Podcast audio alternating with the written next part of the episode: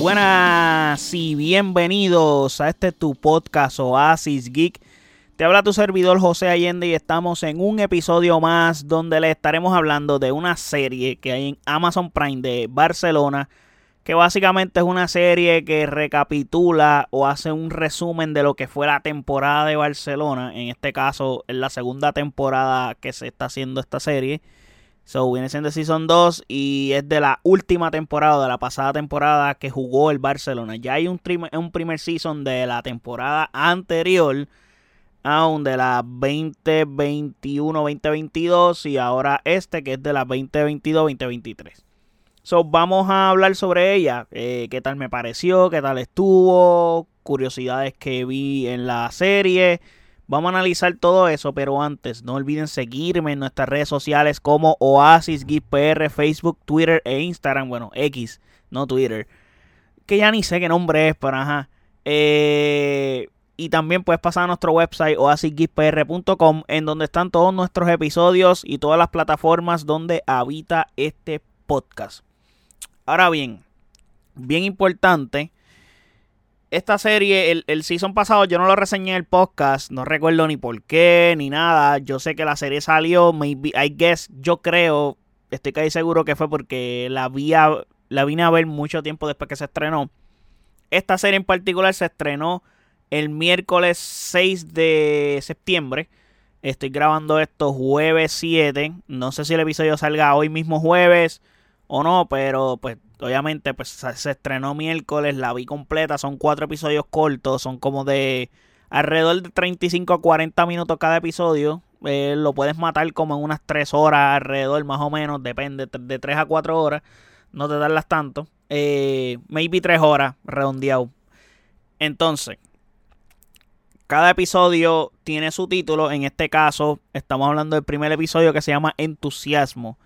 Este primer episodio está bien cool porque es como que muestra literalmente el título define lo que es el episodio, las ganas que hay con afrontar esta nueva temporada, eh, los nuevos fichajes. Básicamente el, episodio comienza con el fichaje de Lewandowski, Lewandowski en el carro. todos recuerdan cuando ficharon a Lewandowski que llegó a Miami y el, el, el Barcelona iba a jugar contra el Inter de Miami valga la redundancia, curioso. Creo que Lewandowski no jugó. No sé si era en Miami o era en Los Ángeles. Yo creo que era en Miami, no recuerdo, pero sé que él estaba en un carro y la presentación de que, el Barça dio el anuncio oficial de Lewandowski fue en una playa.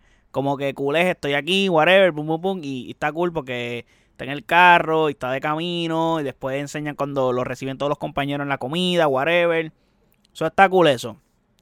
Hablan de eso, hablan de los fichajes, de la nueva esperanza, de que el equipo se reforzó, de que no hay excusas, que hay que afrontar la temporada, que el objetivo es ganar la liga. Desde ese, eh, desde ese, desde ese comienzo de temporada, recalcan que la liga es la prioridad para el Barça esta temporada. Eh, y lo dicen claramente.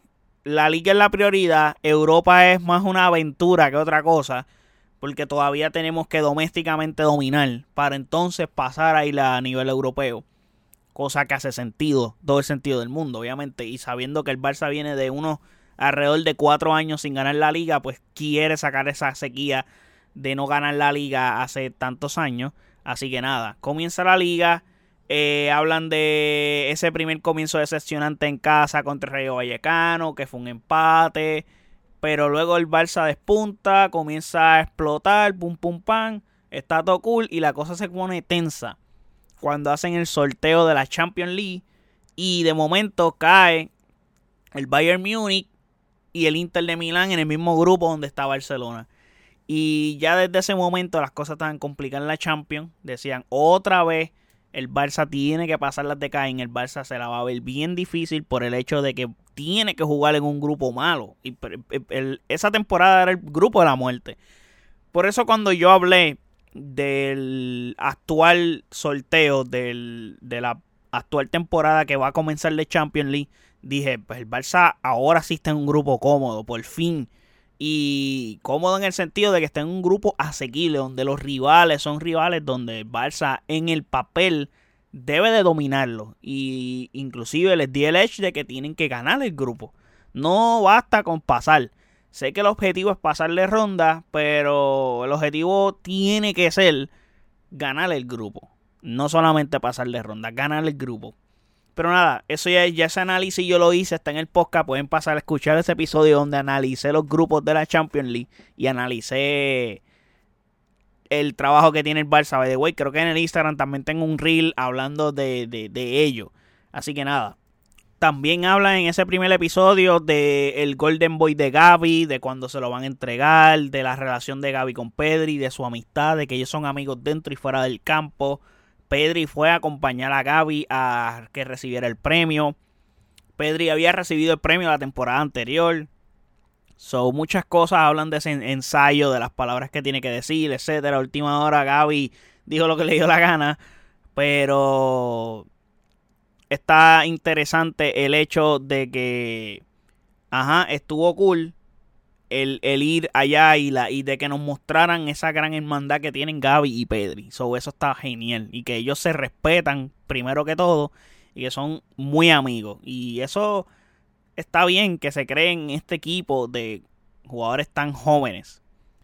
Pero entonces en este episodio, pues tras que hablan de eso, pues van pasando partidos, van jugando ese primer comienzo de liga, eh, comienza la Champions, eh, hablan de ese juego del el Barça contra el Bayern Múnich, que es la bestia negra del Barça, creo que es el equipo a nivel europeo que es el cuco del Barça, y básicamente el Barça contra el Inter y contra el Bayern son los dos equipos europeos donde el, Barça más ha sufrido en toda su historia.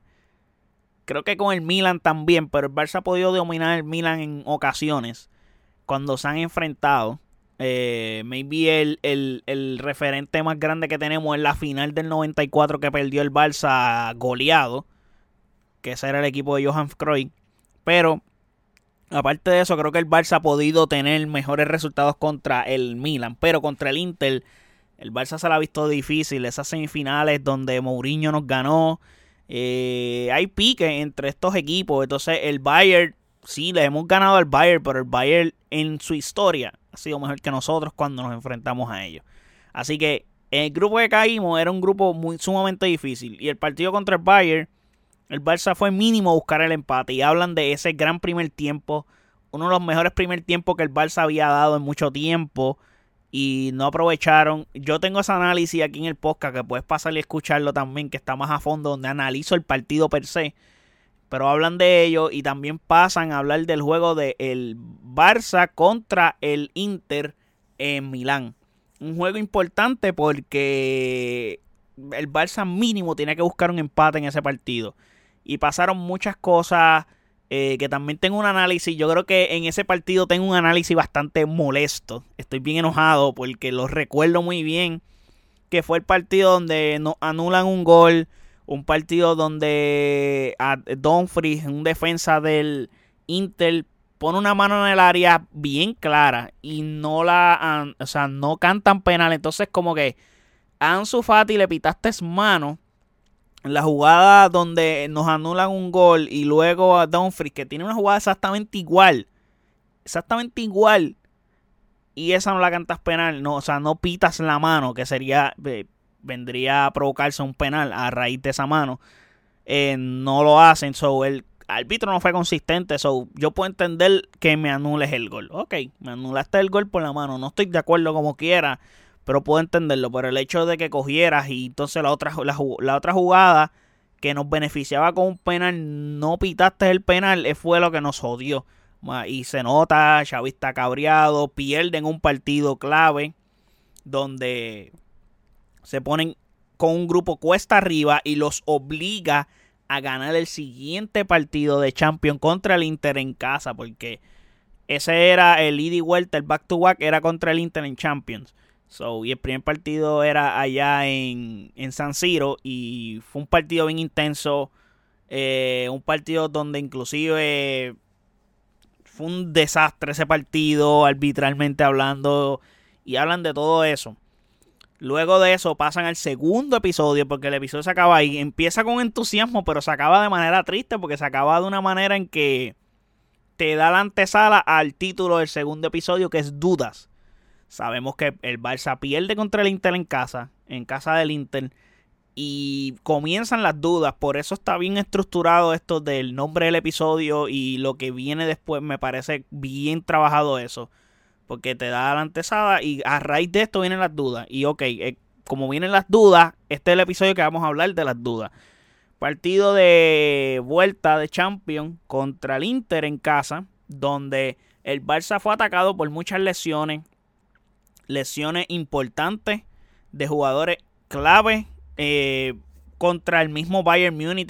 Tuvimos, la lesión en el partido en, eh, allá en Alemania de Christensen y ya teníamos no Araujo jugó pero eh, era un momento donde el equipo se estaba complicando en cuanto a las lesiones se refiere entonces contra el Inter juego complicado el Barça comenzó muy bien pero el Inter en la segunda mitad como que el, el Barça se cayó el Inter fue de menos a más y eso los llevó a, ser mejores. Más las lesiones del Barça, como la de Pedri y de otros jugadores, eh, jodieron al Barça en ese partido. En un partido donde el Barça hasta el último momento intentó. Oye, Lewandowski metió un golazo de cabeza impresionante. una, el tipo brincó. Literalmente estaba por encima de todo el mundo y dio un clase cabezazo. Y la forma en que él mueve el cuello, la cabeza, para darle ese gol fue impresionante. Fue un golazo de golazo. Fue tremendo gol. Y qué triste de que ese gol no, no, no, no nos supo, no nos valió para nada, básicamente. Y luego Lewandowski anota otro gol más. So, el partido se acabó 3 a 3, fue un juegazo. Pero un resultado así no nos benefició. Por el hecho de que perdimos el partido anterior contra el Inter. Que teníamos que mínimo sacar un empate. Si bien empatábamos contra el Inter en el partido anterior. Que creo que ese un resultado mucho más justo. En ese partido, el empate eh, la cosa hubiese sido un poco más easy going en ese sentido y ya era cuestión de recibir la menor cantidad de goles contra el Bayern y ganarle victoria a Pilser por la mayor cantidad de goles. Eh, iba a ser un gol diferencial básicamente lo que había que hacer. Pero de todas maneras eh, nos jodió ese partido en, en Italia, allá en Milán. Y luego en casa pues no pudimos sacarles el partido porque nos dejamos remontar una ventaja y luego tuvimos que venir de atrás y no nos dio tiempo para poder remontar, solamente nos dio tiempo para el empate. Y caímos mucha, muy, muy abajo en la tabla, ya estábamos con cuatro puntos mientras el Inter ya tenía, si no me equivoco, siete puntos. Y, y, el Bayern tenía creo que 12, algo así. Y la probabilidad que teníamos era que íbamos a perder otro partido con el Bayern y el Inter estaba muy cómodo. En ese momento y en esa fecha, lo adecuado era no estar en la posición que estuvimos. Mínimo estar empate con el Inter y tendríamos un poco de mayor opciones para poder adelantarle ronda. Luego de eso, eso fue. Esa derrota fue contraproducente. Por eso es que este episodio se llama Dudas. Por el hecho de que viene el clásico. Jugamos contra el Inter. Esa misma semana empatamos. Y literalmente ya estamos casi en la eliminación de la Champions. En etapa de grupo. El equipo está hundido completamente. Creo que fue el peor momento de la temporada del Barça, fue en ese momento. Y luego vamos al clásico contra el Real Madrid y perdemos, que es un partido importantísimo. Y llegamos a ese clásico empates en puntos. Era la oportunidad del Barça de irse adelante en liga en puntos y poner abajo al Real Madrid. Y no sucedió. El Real Madrid nos gana en el Bernabéu y nos jodimos. So, hablan de todo eso, hablan de esa dinámica de cómo lo que pasó con el Inter fue contraproducente. Todavía el equipo no se había recuperado de esa derrota. Y yo lo hablé en su momento también, que esto iba a jodernos y había que seguir hacia adelante porque la prioridad era la liga y de todas maneras, pues pasar la página, ni modo. Pero de todas maneras, nos jodió eso. O sea, nos jodió a largo plazo. Luego, eh, hablan de la derrota contra el Bayern que oficialmente nos elimina de la Champions. Eh, y bueno, yo creo que antes de ese partido ya sabíamos que estábamos eliminados porque yo creo que el Inter ya había ganado su partido o lo estaba ganando contra el Victoria Pilsen, una vaina así. Y ya el Barça sabía que estaba eliminado cuando salió a jugar ese partido. O sea, jugamos sin gana alguna y nos golearon en casa. Yo creo que no nos importó perder ese partido, honestamente. Así que eso costó bastante.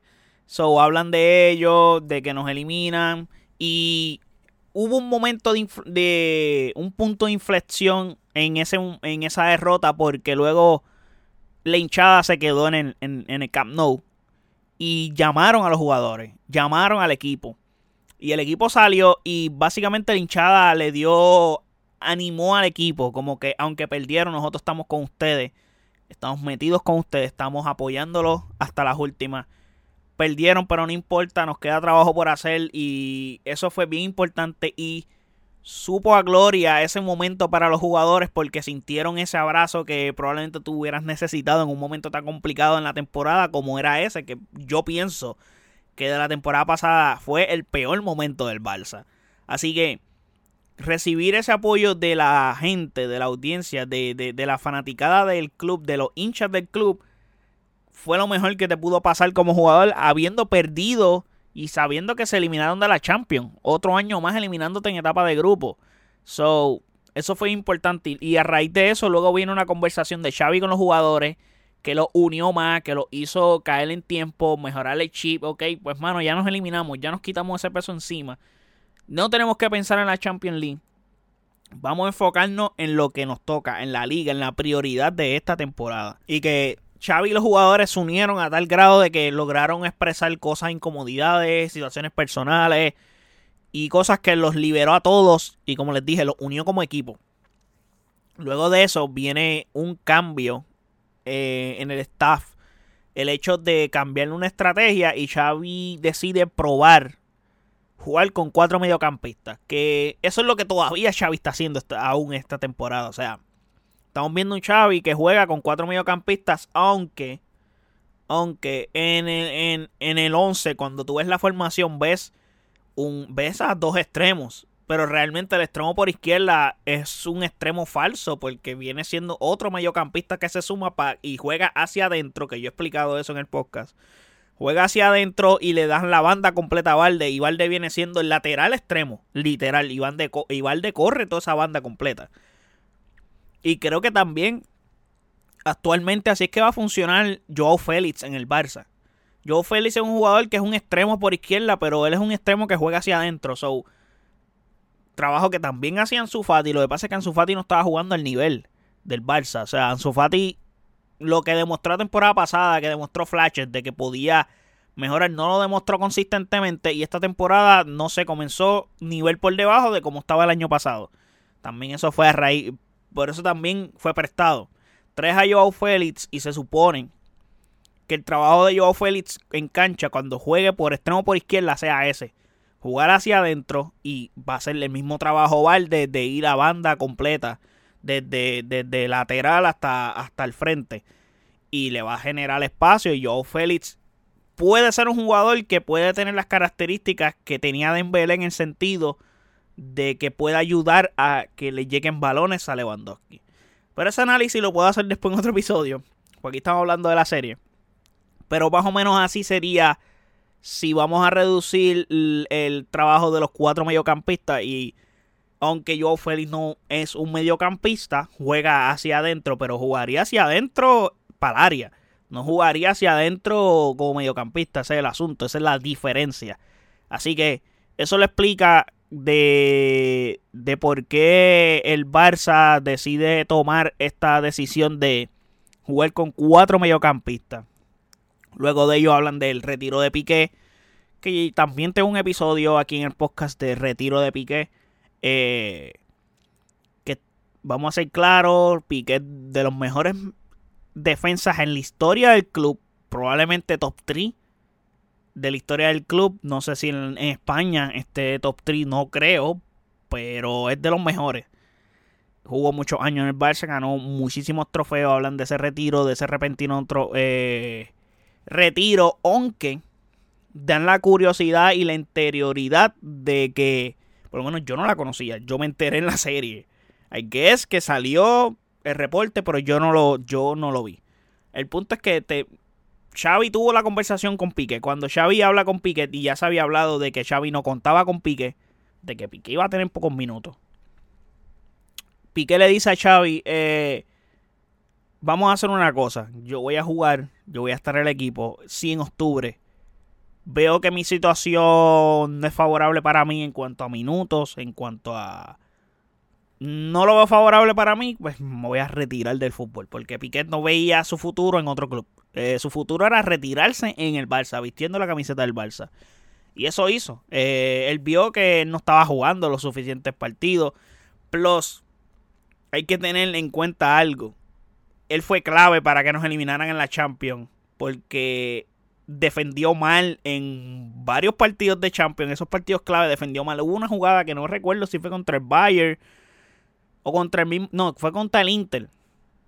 Donde Piqué hace como que todo está bien. La pelota le pasa por encima y hay un jugador del Inter detrás. La pelota le llega al jugador del Inter y el jugador del Inter la nota. Y tú, qué desastre, qué pasó aquí. Se durmió este tipo, un, veterano haciendo esto, ¿qué es esto? Y obviamente él estaba en cancha porque el Barça tenía lesiones. Estaba jugando sin Araujo, estaba jugando sin Christensen, so tenía defensas lesionados sin Koundé, so estábamos finitos. Igual ese ese ese clásico contra Real Madrid que se jugó, que perdimos 3 a 1 eh, que pierde si no tienes reacción alguna de la derrota de Champion contra el Inter y la eliminación básicamente donde estás con tu columna vertebral que es la defensa fuera. Y básicamente esa fue la clave de la liga que el Barça gana, que eso lo voy a hablar más adelante, el haber tenido la defensa que tuvieron. Pero nada, Xavi tuvo esa conversación, luego hace ese cambio de los cuatro mediocampistas, retiro de Piqué, luego Supercopa de España, que está cool porque en el mismo episodio hablan de las dudas y cómo el Barça fue cambiando de chip porque fue un momento donde aquí estamos complicados, cómo vamos a hacer y cómo vamos a reaccionar. Luego de eso, Supercopa de España, eh, que no se ganaba hace cuatro años y hablan de... Es importante que lo toquen porque el hecho de que el, juego de semifinales fue contra el Betis, un partido donde el Barça jugó muy bien y en la segunda parte el Barça se relajó y cayó como equipo y el Betis nos empató y luego el partido se hizo un desastre. Nos fuimos a tiempo extra y terminamos jugando penales. Antes de los penales hablan de Ter Stegen, de la operación. Ter Stegen se operó dos veces. Yo no sabía que se había operado dos veces. Yo no, o sea, yo no lo recordaba. Sí sé que se había operado, pero no recordaba que se había operado en dos ocasiones. Y no tan solo eso, sino que la primera operación salió mal. Él seguía siendo un jugador que estaba, se sentía incómodo. Tuvo que intervenirse de nuevo y ahí volvió a ser ese jugador que fue antes de esa lesión de la primera operación. Y eso pasó durante un periodo de como dos o tres años. El, justamente el periodo donde Ter jugó su peor fútbol, básicamente. Y hablan de eso y dan ese hincapié por el hecho de que viene la tanda de penales. ¿Y por qué? Porque Ter Stegen es el salvador del Barça en esa tanda de penales. Ter Stegen ataja dos penales del Betty. Y hace que el Barça llegue a la final de la Supercopa de España que les toca jugar contra el Real Madrid. Hablan de ello. Y van a una Supercopa, van a una final de Supercopa de España donde el Barça va a jugar contra el Real Madrid, que el Real Madrid no pierde una final de ningún torneo desde el 2010. Son van 13 años que el Barça, que, el Real Madrid no pierde una final. el Real Madrid es un equipo que gana las finales. Y esa, esa narrativa se estuvo llevando porque la recuerdo muy bien se llevó de que Real Madrid tenía el edge porque Real Madrid no pierde finales, etcétera. Y así se estuvo llevando esa narrativa. Pero, eh, y que el Barça venía de, de más a menos, mientras que Real Madrid estaba más o menos, pero Real Madrid siempre sale a flote en los partidos grandes. So, tenía el favoritismo completamente Real Madrid. Cuando vemos ese partido, hablan del partido del baño futbolístico que dio el Barça y para mí fue el mejor partido que el Barça jugó en todo el año. Esa final de Supercopa de España, donde ese 11 fue el 11 perfecto de Xavi, donde Xavi jugó con Araujo de lateral por derecha, eh, eh Christensen, Valde. En medio campo, Busquets, eh, Pedri, Gaby, Dembélé y Lewandowski. Y fue un lujo de, fútbol eso. Full lujo de fútbol. Vaya, güey, yo creo que, no sé si es en este episodio o es en otro más adelante donde hablan que Araujo, la decisión de poner a Araujo por derecha simplemente fue test. Vamos a probar. Como que, ¿qué tú crees si ponemos Araujo? Araujo es muy... La, la, idea de poner Araujo de lateral contra el Real Madrid para defender a Vinicius porque Araujo es muy bueno en el uno contra uno. No fue porque es rápido ni nada, es bueno en el uno contra uno y porque Vinicius es uno de los mejores jugadores en el uno contra uno y encarando. So, vamos a probar, vamos a ponerlo, ¿qué va a hacer? Y le funcionó todas las veces que ha pasado, ha funcionado. So, eso ha funcionado muy bien para el Barça. Así que Barça gana la Supercopa de España. Y básicamente este episodio termina, ya lo metan un montón hablando de este episodio, pero creo que es el episodio que más carne tiene, el segundo. Porque habla del momento más bajo de la temporada del Barça y luego como el Barça renace y se recupera de ese momento. Esquipean cosas como no hablan del mundial, no hablan de cómo los jugadores regresan del mundial, como que fueron más enfocados a la temporada del Barça per se no hablan de otras cosas. Eh, y resumen todo bien resumido. Está bien comprimida la serie en la temporada. Porque luego en el episodio 3, que se llama Burbuja, comienza rápidamente. Caso Negreira, pero lo tocan de manera bien superficial. Y creo que el Barça, de la manera superficial que te lo cuentan, el Barça lo manejó yo creo que de la mejor manera posible. Porque Xavi rápido dijo, ok, habló con los jugadores van a hablar muchas cosas de nosotros, no van a hacer cosas positivas, esto es lo que está pasando. Y a pesar de todo, el equipo supo cómo reaccionar a ese momento, porque yo recuerdo muy bien ese momento de la temporada. Yo no hablé del de ese caso aquí en el podcast. Creo que lo toqué por encima, pero no lo toqué a fondo, porque realmente no había pasado nada como tal, solamente era como que amarillismo de prensa, honestamente. Y no quería unirme a ellos. Sí, era un problema que podía afectar al club, pero cuando fuera realmente un problema que afectara al club, qué sé yo, que, el, que sancionaran al club oficialmente o algo similar a eso. Entonces sí tocaba el tema en el podcast, pero no quería hablar de un rumor, no me gusta hablar de rumores. Ustedes saben, ya conocen los que escuchan el podcast, que yo no doy las noticias si no están oficiales. Sí puedo hablar de un rumor, pero tiene que ser algo bien grande y bien brutal para que yo diga, ok, eh, en teoría, pero lo, explico. Esto es un rumor, esto no se ha dado, pero debe de pasar, o sea, lo que sea. Pero yo doy las noticias. Hay veces me tardo en dar las noticias porque yo espero que estén oficialmente anunciados por el club. Por ejemplo, lo de Joe Cancelo, sí, yo lo hablé. Lo hablé, lo hablé de que Joe Cancelo podía llegar al Barça, de que se había reportado, de que era un hecho, etcétera. Pero nunca dije Joe Cancelo va para el Barça. Dije que el Barça está intentando de que supuestamente las partes estaban ya cuadradas, que faltaba negociar con el otro, whatever, pero hasta que no pasó el anuncio oficial de que Barça anunciara en sus redes o en su cuenta o diera la foto, yo cancelo vistiendo la camiseta del Barça oficialmente o con la camisa en la mano o algo así o con lo que sea, yo no dije que yo cancelo era jugador del Barça, porque no había pasado. Lo puede reportar el insider que sea Fabricio Romano, el que sea no la digo hasta que sea oficial.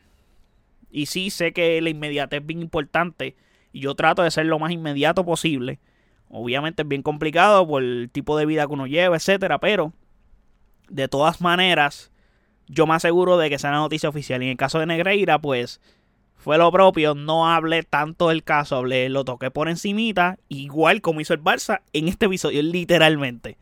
No le explican, sí, te dan como enseñan escenas de picas de periódicos, reportes de periódicos, circulan esto, lo otro, titulares, whatever. Fue un episodio más de relajación. Este episodio fue como un paseíto. Que se podía hasta esquipear. Porque el hecho de que lo que cuentan en este episodio es como que eso. Luego pasan a, a como que jugadores que les gusta el baloncesto. Y ponen a Pau Gasol. Y ellos jugando baloncesto en una cancha, whatever. Porque el Barça es un gran equipo de baloncesto también. Oye, güey, para los que no saben, el Barça es el club más ganador en la historia del deporte. No lo digo yo, busquen los números. Es el club más ganador en la historia del deporte. Sí, el Real Madrid es el más ganador del fútbol en cuanto a nivel europeo. En el fútbol y en baloncesto. Porque sí, ellos se enfocan en el fútbol y baloncesto y son los máximos ganadores de Champions en los dos torneos. En la Euroliga son los máximos ganadores y, en la Champions son los máximos ganadores. Eso es verdad. Pero a nivel en general de todos los deportes, el Barça es el más ganador a nivel europeo o torneo o lo que sea. So, para que sepan. Hablan también de en este episodio, y así termina este episodio, de la eliminación de la Europa League contra el Manchester United. Eh, que desafortunadamente estábamos jodidos a nivel europeo por los. Mano, no. Maldita sea el cabrón que nos pone en esos. En esos fucking este, sorteos, mano. Porque salimos en los peores grupos. Nos tocó el peor grupo de Champions. Y luego nos toca el peor rival disponible en Europa League. Y nos, nos toca Manchester United. Y no tan solo que nos toca Manchester United. Nos toca una versión de Manchester United que creo que fue la mejor versión de la temporada pasada de ellos. En ese momento de la temporada de Manchester United estaba caliente. Estaba ganando partido a todo lo que da. Marcus Rashford estaba hecho un balón de oro en ese momento como jugador. Una aberración. So, en teoría, Barça fue a jugar contra el rival y perdió. O sea, jugamos un partidazo en, en casa, pero no pudimos ganarlo juegazo, porque fue un juegazo. Creo que merecimos también la, victoria, honestamente, pero no la tuvimos para. No aprovechamos ocasiones y United, pues aprovechó. El United fue más. Eh, ¿cómo, se, ¿Cómo se dice la palabra? Eh, no fallaron las que tuvieron. No fallaron las que tuvieron y nosotros como club no fallamos muchas y creamos bastante. United también creó y salimos hasta bien porque el momento donde el United nos podía asesinar, logramos defender y hacer que el United no anotara más goles. Pero fue un lapso de tiempo bien pequeño ese partido del Camp. Luego vamos a la ida la siguiente semana y allá en Old Trafford nos jodimos. Allá en Old Trafford definitivamente sí comenzamos muy bien, pero luego nos caímos como equipo y el United nos aplastó. So, merecimos perder. So, literalmente merecimos que nos eliminaran. Porque si no ganamos el partido en casa, que jugamos mejor que ellos, levemente, pero jugamos mejor que ellos. Mm, y luego ellos nos aplastan en su casa. Pues no merecíamos pasarle ronda. Son nada. Derrota merecida, honestamente. Luego de eso, pasa el cuarto episodio. Y ya estamos terminando. Ya oye, como media hora, wow. Es que básicamente la serie es un recap de toda la temporada. Y yo he hablado de todo esto en el podcast. O que pueden pasar a escuchar los episodios. Los puedes buscar, están ahí. Pero yo estoy literalmente haciéndole un recap de todo porque hablando más o menos, yo estaba viendo la serie y yo apuntaba en notes, ok, hablaron de este tema, hablaron de este tema, apuntaba los temas de los que estaban hablando para entonces saber qué decir aquí en el y acordarme, porque sí, tengo todo el recuerdo, porque otra cosa antes de ir a este cuarto episodio, esta temporada para mí es bien importante porque yo siempre he sido hincha del Barça desde que conozco el fútbol, desde que me gusta el fútbol y me enamoré de este deporte. Eh, siempre he sido fanático del Barça y esta es la primera temporada que cubro en el podcast completa. Llevo haciendo el podcast sin, sin, sin no más recuerdo desde la pandemia, desde el 2020. llevo alrededor de unos tres años y esta es la primera temporada donde narro o cubro completamente la temporada de mi equipo favorito del fútbol. Y pues es bien interesante porque recuerdo todo, tengo todo, todo bien presente. Y donde sí, siempre he sido hincha del Barça, pero no he sido un hincha de que veía todos los partidos, sí los, trataba de ver. Pero no tenía los recursos tampoco, whatever. Pero ahora sí tengo los recursos, veo todos los partidos. O trato de verlos casi todos y si no los veo, pues los veo repetidos, pero los trato de ver todos, aunque no los vi live. Para poderlos cubrir por el podcast. Y me creé esa obligación de que tengo que ver los partidos de mi equipo. Y así fue en este podcast. Y creo que cubrí casi el 99% de los partidos en el podcast. Eso es bien importante. Y también tengo la jersey. Esa jersey para mí es bien valiosa por el hecho de que fue una jersey de que... La jersey que inició todo en este podcast con el hecho de que fui cubriendo este podcast, los partidos del equipo, etcétera, son nada. Yendo, sacando aparte ese punto personal, vamos al cuarto episodio y para ir terminando, el cuarto episodio se llama Nueva Era y todo comienza, comienza yo creo que de la mejor manera posible. ¿Por qué? Porque comienza con el clásico. El clásico en el Camp Nou de vuelta, de liga. Y este clásico tiene un significado de aire de que puede significar el campeonato de liga. El Barça tiene una ventaja significativa en puntos. Creo que eran como 8 puntos de ventaja sobre el Real Madrid. Y no tan solo eso, sino que el Barça si ganaba terminaba asesinando al Real Madrid a tal grado de que se convertía casi campeón de liga. Mientras que Real Madrid venía con aspiraciones de remontar la, la liga. Pero Real Madrid venía herido. Y creo que eso es lo peor que te puede pasar cuando te enfrentas contra el Real Madrid. Verlo herido, porque es cuando mejor su fútbol puede salir. Lo peor que puede pasar con el Real Madrid cuando ellos están así es que se encuentran en el calendario un rival completamente difícil, como lo es jugar contra el Barça. Un clásico en el peor momento de Real Madrid es lo peor que puede pasar. Es lo peor que puede pasar porque vienen con la sangre caliente, vienen que quieren romperte, romperte completo. Y creo que eso se escuchó feo. Pero quieren destruirte. Y lo mejor que puede pasar es que ellos estén bien, relajados. Pues los puedes pillar de sorpresa y comértelos vivos. Pero si es lo opuesto, pues no. Y fue lo que pasó. A pesar de que ellos venían de esa forma, fue un clásico bien peleado, bien jugado. El Barça gana ese clásico. Un clásico que nos valió casi campeonato de liga. Y se celebró grandemente porque al ganar ese partido, pues como les dije, significó que ya teníamos casi la liga en bolsa. Lo que nos faltaba era que pasaran las fechas y mantener la ventaja de puntos que teníamos. Solamente con empates y victorias. No teníamos. Podíamos este, empatar 3, 4 partidos y aún así mantenernos en, en juego. Porque yo sé que Real Madrid ah, no iba a poder mantener consistentemente el ritmo de ganar todos los partidos que le quedaban, porque tenía un calendario también difícil y todavía estaba en competición de Champions y estaban jugando Copa del Rey también, que creo que la Copa del Rey ni la toca en esta serie. Barça fue eliminado en semifinales contra el Real Madrid y de manera fea, pero debieron de tocarlo, maybe en el en donde hablan de la burbuja, etcétera, pero nada. Hablan también en este episodio de retiro de Jordi Alba que también hablé de ello aquí en el podcast. Y me gustó algo en ese momento cuando hablan de retiro de Jordi Alba, la conversación interesante que tiene Jordi Alba y Xavi al frente de todo el grupo, de todo el equipo, donde el mismo Xavi le dice, mira, yo me quiero disculpar si tú te sentiste decepcionado conmigo, si tú te sentiste tal y tal. Yo creo que tú entiendas que lo peor que existe para un entrenador es entrenar amigos. Tú y yo fuimos compañeros, tú eres un gran amigo mío y es bien difícil, pasó con Piqué, Ahora está pasando con Jordi Alba, pasó con Busquets. Es bien difícil entrenar jugadores que jugaron conmigo y que son mis amigos. Porque tengo que tomar decisiones que no te van a gustar. Y eso puede lacerar nuestra relación de amistad, etc. Y sí, está claro. Eh, Jordi Alba, pues con madurez logró interpretar todo. Poco a poco fue digiriendo toda la situación. También Jordi Alba es una persona con 35 años o es mayor. 35 o 34, y que es por ahí.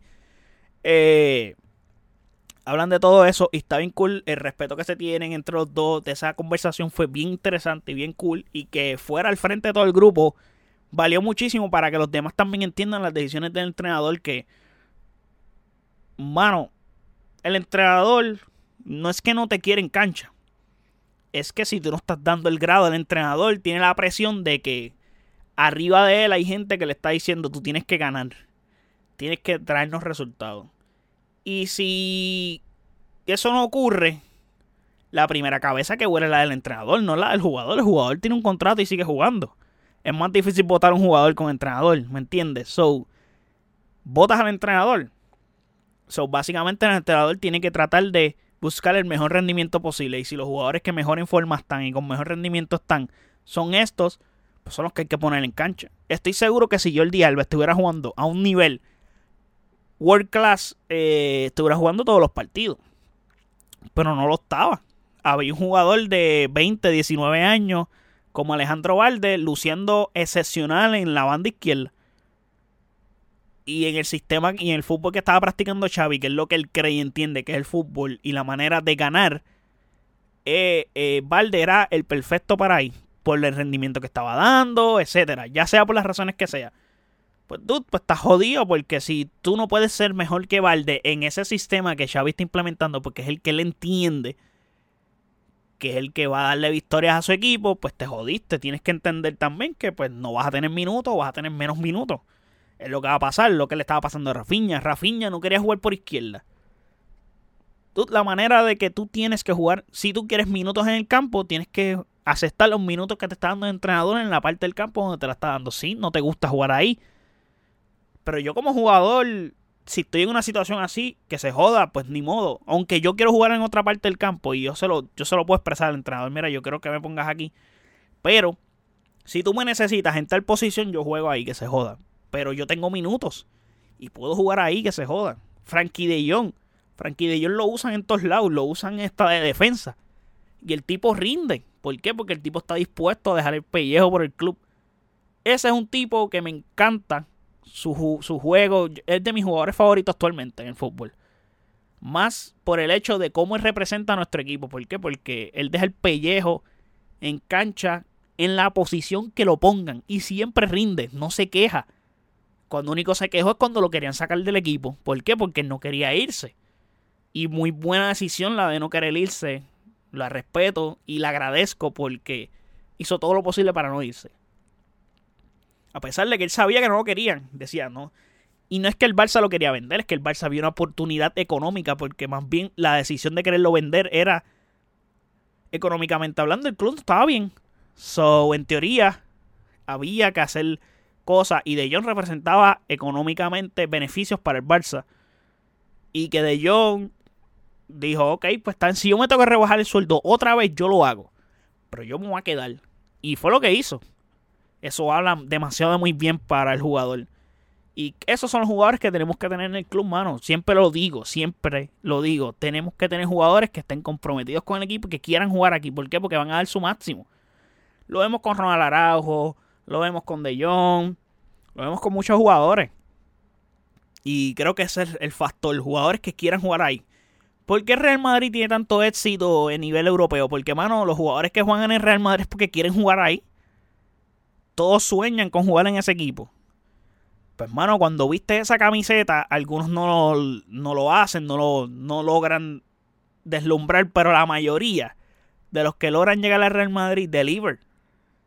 Si es un club grande, pero si tú eres caballo y tienes la oportunidad y te dan los minutos, vas a deliver. Son bien pocos los que Real Madrid realmente no, no, no logra hacer que despunten, como Eden Hazard, que creo que fue, yo, para mí, desde que yo sigo el fútbol, es el peor fracaso que he visto en la historia de un fichaje, que haya costado lo que costó. Creo que es peor hasta el mismo caso de Coutinho. Pues Coutinho sí jugó y logró tener sus momentos. Pero también, o sea, Coutinho lo firmaron para jugar en un lado, lo ponían en otro lado. Yo estoy seguro que si el fichaje de Coutinho hubiera llegado en el momento donde estaba Xavi, la cosa hubiese sido distinta también el Barça, o sea, hay que ser claro, el Barça gastó el dinero mal. Muy mal, muy mal. Se volvieron locos gastando chavos. Esos chavos de Neymar nos jodió. Neymar jodió al equipo, literalmente. Nos benefició por cuatro o cinco años y después se fue y nos dejó jodidos completamente. Y, el presidente era un ñoco. Y pues nada. Luego de esa conversación de Xavi y Jordi Alba, hablan de la recuperación de nivel de Ter Stegen, que es bien grande por el hecho de que eh, Ter Stegen tuvo una temporada impresionante, impresionante, donde tuvo un montón de porterías en cero y eso demostró de que estaba al nivel. Inclusive habla del Cholo Simeone. Está curioso porque habla del Cholo Simeone y él dice, me gustó eso, porque es verdad. Él dice, el portero del Barça juega mejor que cualquier mediocampista de cualquier club de la, Liga Española. Muy cierto, porque el portero del Barça con los pies espectacular. Aparte de que es buen portero, con los pies espectacular. Yo creo que eso es una característica que siempre el Barça pide. Creo que no la pide el Barça nada más, creo que la pide eh, Guardiola, la pide eh, Ten Hag y entre otros técnicos que están buscando porteros más diestros con los pies. Eh, y eso está muy bien pasamos de, eso a hablar de la salida de Busquets también, que es muy emotiva, también hablé de ella en el podcast. Y luego pasamos a casi ya el final, que es cuando el Barça tiene que jugar el clásico contra el español en Cornellá, en el campo español. La primera vez en la historia del Barcelona donde el Barça está eh, con posibilidad de ganar la liga en el campo del español en Cornellá, de visitante es grande ese momento porque el Barça comenzó en primer tiempo que yo pensaría que un partido con estas características, porque hay que ser claro, el Cornellá es un clásico para el Barcelona. Es como Atlético de Madrid y Madrid, que es un clásico de ciudad, pues ese básicamente es el similar de Cataluña.